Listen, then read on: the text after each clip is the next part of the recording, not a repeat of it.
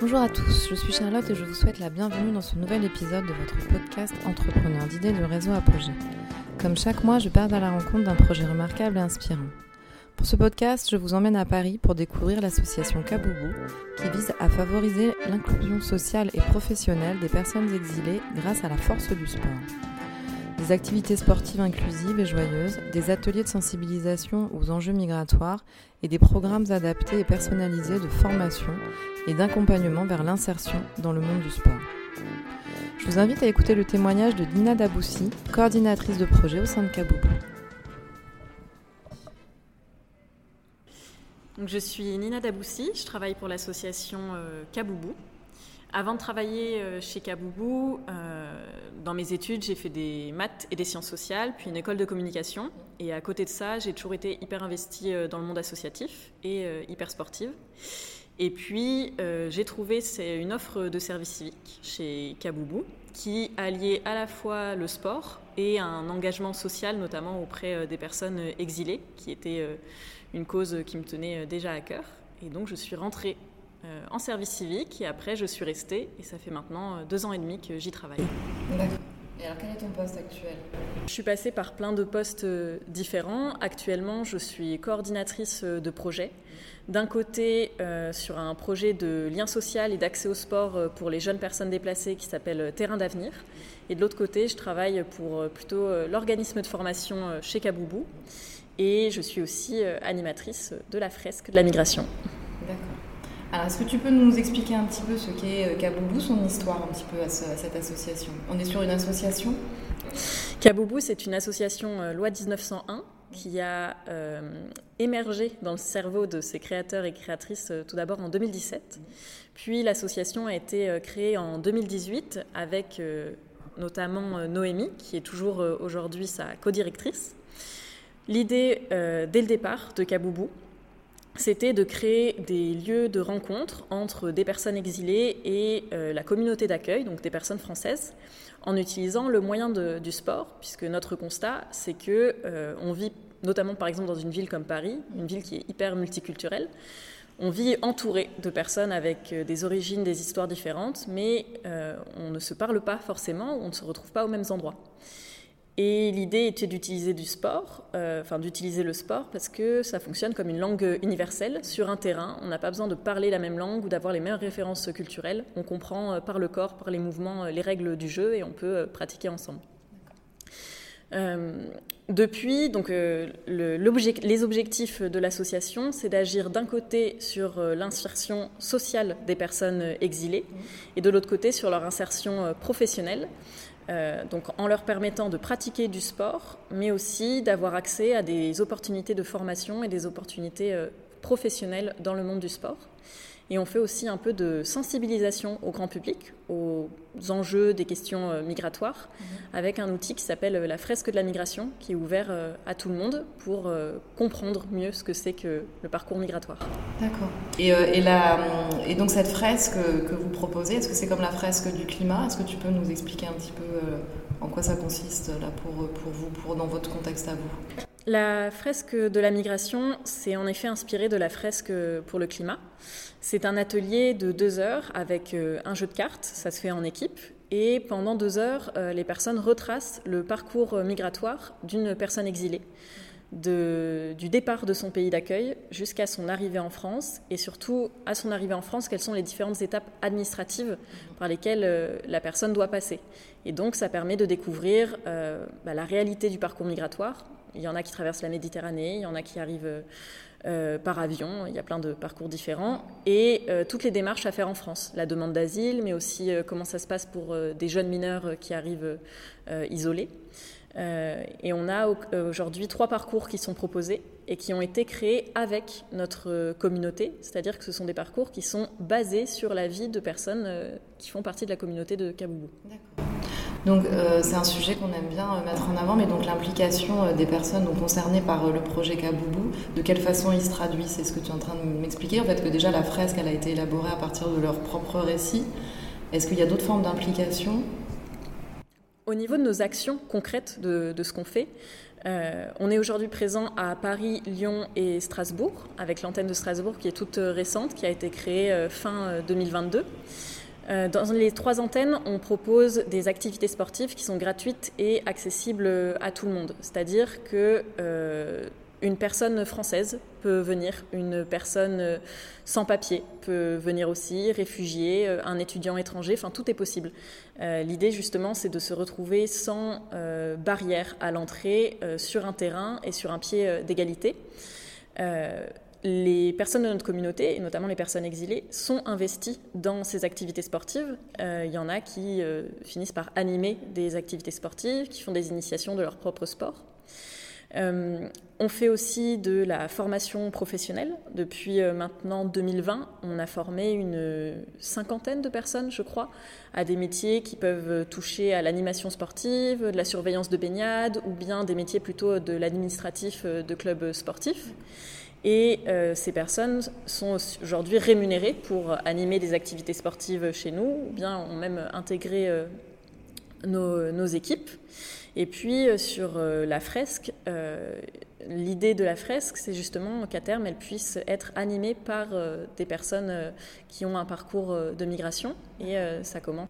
On ne l'avait pas précisé, votre équipe, elle se compose de combien de personnes? Aujourd'hui à Paris, enfin. Aujourd'hui, sur les trois antennes, je dirais qu'on est euh, entre 10 et 15 salariés, je n'ai pas le nombre exact. Et on est aussi euh, entouré de personnes euh, qu'on accueille en service civique, en mmh. stage, qui, voilà, des, contrats plutôt courts, mais qui nous soutiennent et qui participent grandement à la bonne réalisation de nos activités et sans qui rien ne serait possible. Déjà aujourd'hui. Et euh, comment ça se passe très concrètement euh, pour, euh, pour les différents publics que vous souhaitez comment mélanger durant ces activités sportives? Comment elles peuvent s'inscrire? Par quel biais en fait elles peuvent avoir connaissance de toutes ces activités? On nous découvre par des biais très différents. Euh, donc je vais faire un peu euh, deux groupes là dans, dans ma réponse.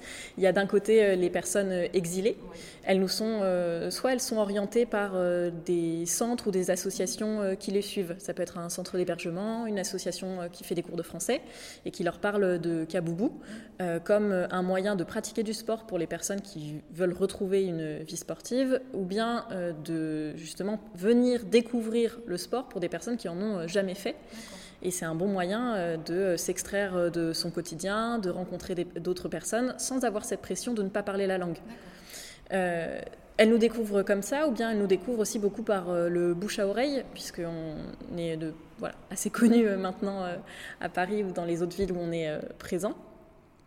Et c'est tout simple pour venir participer, il suffit de nous contacter, de s'inscrire sur Internet, sur notre site puisqu'il n'y a pas de question d'engagement avec nous. On peut venir à une séance et ne pas venir à celle d'après euh, si euh, on n'est pas disponible. Euh, c'est à la carte. Pour la, communauté, la, communauté, locale, pardon, ça c'est un peu pareil. On a des personnes qui souhaitent s'investir un peu auprès des personnes exilées mhm. et qui viennent participer. On a aussi des personnes précaires qui ne peuvent pas pratiquer du sport à l'extérieur et qui viennent le faire avec nous parce que c'est gratuit pour tout le monde.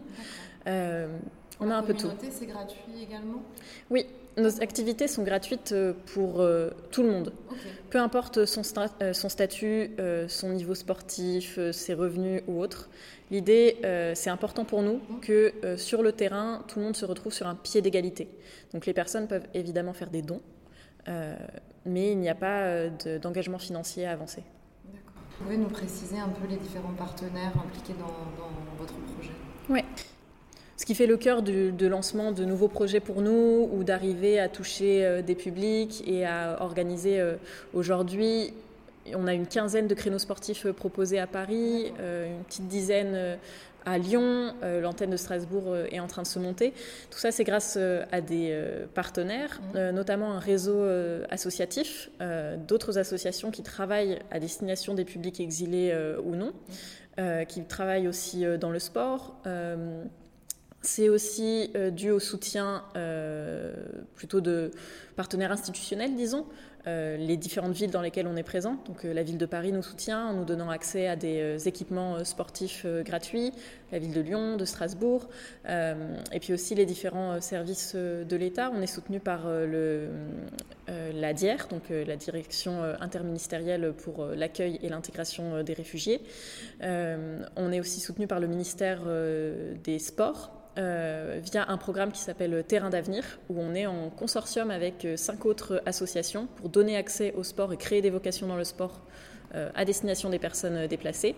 Et euh, ce partenariat se fait dans le cadre de... Enfin, c'est un projet qui a été lancé par l'ORF, l'Olympic Refuge Foundation, qui est la fondation pour les réfugiés du Comité international olympique. On est aussi soutenu par euh, des partenaires privés qui voilà, soutiennent l'un ou l'autre de nos projets. Notamment, on a un programme qui est réservé aux femmes et qui permet d'accompagner des femmes sur un an euh, de leur faire découvrir euh, une vingtaine de sports différents. Et ça, c'est grâce notamment à des fonds privés.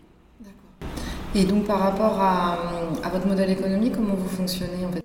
Je suppose que comme pour euh, beaucoup d'associations, on, on, fait avec et en fonction de, ce qui est possible et on est très euh, dépendant des euh, appels à projets. Il y a eu euh, un glissement dans la manière de financer les associations dans les années 90-2000, je crois, où on est passé de financement destiné à des associations, où on finance une association en général à du financement par projet. Et c'est ce qui se passe pour nous aujourd'hui. donc chaque année, c'est un peu la course pour présenter nos différents projets à différents appels à projets. Euh, et on est euh, dépendant des réponses positives ou négatives euh, qui nous arrivent et ce qui impacte pas mal ce qu'on peut proposer.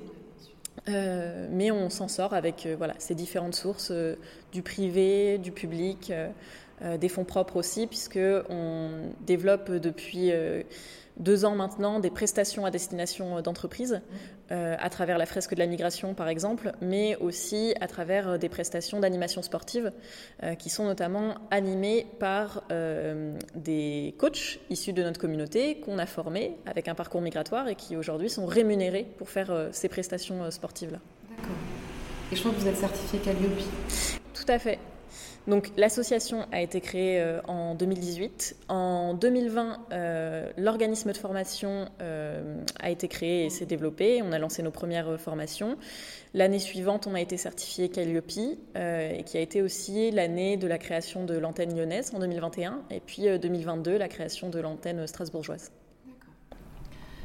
Est-ce que vous avez assez de recul là maintenant pour un peu mesurer l'impact du projet? Est-ce que vous avez un peu de, voilà, des résultats à présenter sur euh, l'évolution des personnes que vous accompagnez ou... Euh? Ouais, alors en termes de chiffres, je pourrais pas dire depuis le début de l'association, mais là, sur euh, l'année qui vient de s'écouler en 2022, c'est 2500 personnes qui ont eu accès à la pratique sportive grâce à nos activités. on a aussi comme je dirais, un exemple assez représentatif du parcours qui est possible chez Kaboubou, qui est aujourd'hui euh, mon collègue Amar. Amar, il nous a découvert euh, quasi au lancement de l'association en 2018-2019. Euh, il vient du Soudan, il arrive à Paris et il cherche à retrouver euh, une pratique sportive. Il a toujours fait du foot. Cependant, euh, les clubs de foot, bah, c'est cher. Euh, la prise de licence aussi, ça peut être compliqué. et donc, il participe à l'activité foot. Puis ensuite, il se dit que finalement, il aimerait peut-être devenir coach sportif, animateur sportif, qui n'était pas une carrière qu'il envisageait du tout dans son pays d'origine. Et il est rentré en formation avec nous. Il a fait euh, un certificat de qualification professionnelle dans le sport, un CQP, euh, qu'il a réussi. Et puis après ça, il s'est dit qu'il n'allait pas s'arrêter euh, à un CQP. Il a fait un BPGEPS et aujourd'hui, il est donc animateur sportif chez Kaboubou. pour lui, c'est chez Kaboubou, mais pour d'autres de ses camarades, c'est dans d'autres associations. et c'est un bel exemple de réussite et d'intégration grâce au sport. D'accord, super. Euh, actuellement, quels sont vos besoins Alors, il y a des besoins très concrets. Euh, on a besoin d'argent, ça c'est sûr. On se situe dans le secteur du sport qui a, et on le sait, euh, la cote parce qu'il y a les Jeux olympiques et paralympiques de 2024 qui vont se réaliser très bientôt. Et beaucoup de nos sources de financement se sont, ont été créées ou se sont orientées parce qu'il y a cet événement-là. On ne sait pas s'ils vont pouvoir voilà, subsister, rester après, voilà, au-delà. donc on a besoin d'argent et de, voilà, de, de personnes, d'organisations qui nous soutiennent sur la durée. On a aussi euh, besoin euh, d'avoir accès à plus euh, de lieux de pratiques sportives, à une plus grande variété de pratiques sportives. Aujourd'hui, à Paris, c'est une quinzaine de créneaux sportifs dans la semaine qui se situent tous à des endroits différents de Paris, donc dans des lieux différents. mais nos activités sont remplies et on a besoin d'ouvrir plus de créneaux à plus d'endroits. Et à terme, euh, on aimerait beaucoup euh, ouvrir notre tiers-lieu sportif euh, où on pourrait accueillir du public tout le temps, faire de la formation, faire des ateliers. Et donc, voilà.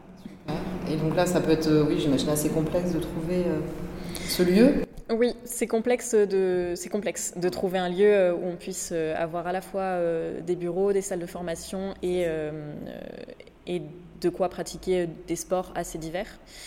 Et après, euh, si on souhaite euh, nous soutenir aussi, euh, c'est possible de nous rejoindre en tant que bénévole ou en tant que participant. On a toujours des missions qui sont disponibles. Il ne faut pas hésiter à nous contacter. D'accord, super. On mettra tous les liens dans le descriptif du podcast. et est-ce que ce tiers-lieu, à plus long terme, dans chaque ville où vous êtes implanté, ce serait l'idée d'en créer un dans chaque, dans chaque ville?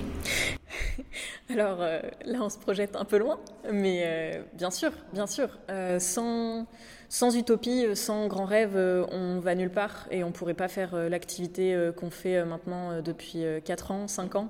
On vient de fêter nos 5 ans. Les conditions d'accueil des personnes avec lesquelles on travaille sont très compliquées, voire déplorables. donc on est souvent mis face à des situations très difficiles, les tensions aussi de renouvellement de financement. Donc il faut rêver et continuer à rêver. Euh, pour l'avenir, on souhaite à l'association et au modèle de Kaboubou de se développer dans plus de villes. On est aujourd'hui dans trois villes, euh, mais on espère pouvoir se développer dans d'autres territoires. Euh, et oui, on aimerait bien pouvoir lancer partout de la formation, partout des ateliers, partout de l'accès inconditionnel et gratuit au sport. et pourquoi pas avoir des terrains Kaboubou partout aussi. Super. Parmi les créneaux sportifs euh, qu'on propose euh, et nos activités euh, en général, on a à cœur de donner accès à la pratique sportive à des publics qui en sont les plus éloignés aussi. C'est pour ça que on a des créneaux qui sont réservés aux femmes, par exemple, qui leur permettent de prendre confiance en elles. Et il y a certaines femmes qui, pour qui c'est impossible de pratiquer en mixité, ce qui ne veut pas dire qu'il n'y en a pas qui prennent confiance dans les créneaux pour femmes et qui derrière vont pratiquer dans les créneaux mixtes. Euh, on cherche aussi à développer euh, l'accès euh, à la pratique pour d'autres types de publics, notamment les, personnes handicapées. À Lyon, on a un, créneau de handisport qui est proposé. on aimerait continuer à développer ce type de créneau à Paris, à Strasbourg aussi. Et euh, pourquoi pas aussi aller vers des créneaux euh, à destination d'enfants, à destination de personnes âgées. C'est des choses sur lesquelles euh, on travaille. Et nos formations aussi sont accessibles aux personnes porteuses de handicap. on a une personne dédiée à ça. Alors on peut dire que ce projet fonctionne bien, euh, en peu de temps il y a une très belle évolution. Mhm. Euh, ce qu'on aime bien dans ce podcast, c'est révéler ce qu'on appelle nous les clés de succès, c'est-à-dire ce qui fonctionne et ce qui pourrait peut-être inspirer d'autres porteurs de projets ou qui pourrait les aider dans le montage de leurs projets. Est-ce que tu aurais deux, trois clés de succès à nous, euh, proposer? Ce qui nous a vraiment permis de lancer autant de projets euh, différents, c'est de s'appuyer sur des partenaires euh, qui nous font confiance et en lesquels on a confiance et qui sont prêts quand on les appelle deux semaines avant le rendu d'un appel à projet, qui se disent OK, on, y va, on tente. Il ne faut pas dans la mesure où c'est possible, euh, hésiter à tester aussi des, formats en cinq ans, on a testé euh, plein de choses, que ce soit des formats de formation, des formats euh, d'activité euh, ou autres, parce que ce n'est qu'en testant qu'on s'aperçoit si quelque chose fonctionne ou pas. Et malheureusement aussi, les tests prennent du temps avant de voir si c'est la bonne, la bonne solution. et puis, je dirais aussi quand même quelque chose qui est au cœur de, de notre équipe, c'est il faut s'accrocher. et savoir rebondir. Parce que aujourd'hui, Kaboubou, c'est une super association qui fonctionne bien. Mais pour bien fonctionner, ça veut dire qu'elle passe aussi tous les jours par des choses qui ne fonctionnent pas et des moments qui peuvent être durs. Du jour au lendemain, notre activité peut changer parce qu'on a une réponse négative sur quelque chose. Et donc, il faut, faut s'accrocher et il faut toujours voilà, voir le positif et voir un peu foi en l'avenir. Et pour terminer, Nina, est-ce que personnellement tu peux me dire euh, ce qui te fait lever le matin et euh, alors par rapport à ton évidemment par rapport à ta profession ou par rapport à d'autres choses, mais qu'est-ce qui te motive Quelles sont tes ressources pour avancer? Je dirais que mes ressources pour avancer, c'est que je crois profondément en ce que euh, cette association porte. je crois en les valeurs du sport. Le sport, c'est un échappatoire, c'est ce qui m'a permis de, ce qui me permet toujours de continuer à me lever le matin aussi, savoir que je vais pouvoir faire plein d'activités euh, merveilleuses. Euh, et c'est de constater, notamment, je, enfin, je, suis impliquée dans les programmes pour femmes et euh, les moments les plus émouvants, les plus émouvants que j'ai vécu chez Kaboubou, c'est de voir des femmes qui ont des parcours de vie si difficiles et qui, sur une activité sportive, ont accès à des moments, même courts, de bonheur et euh, de reconnexion euh, avec elles-mêmes, avec euh, d'autres.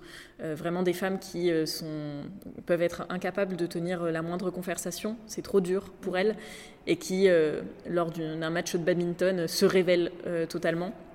Et ça, ça, ça me permet vraiment de, de continuer à me battre chaque jour pour que les personnes soient mieux accueillies et qu'elles aient dans cet accueil accès euh, au sport. Très bien, merci beaucoup. Est-ce que tu veux rajouter quelque chose? Moi j'avais juste une question, je ne sais pas si je garderai. Est-ce que vous, allez loin dans la pratique du sport au niveau compétition ou euh, des choses comme ça? Ah bah c'est euh, c'est vrai que c'est une de nos revendications.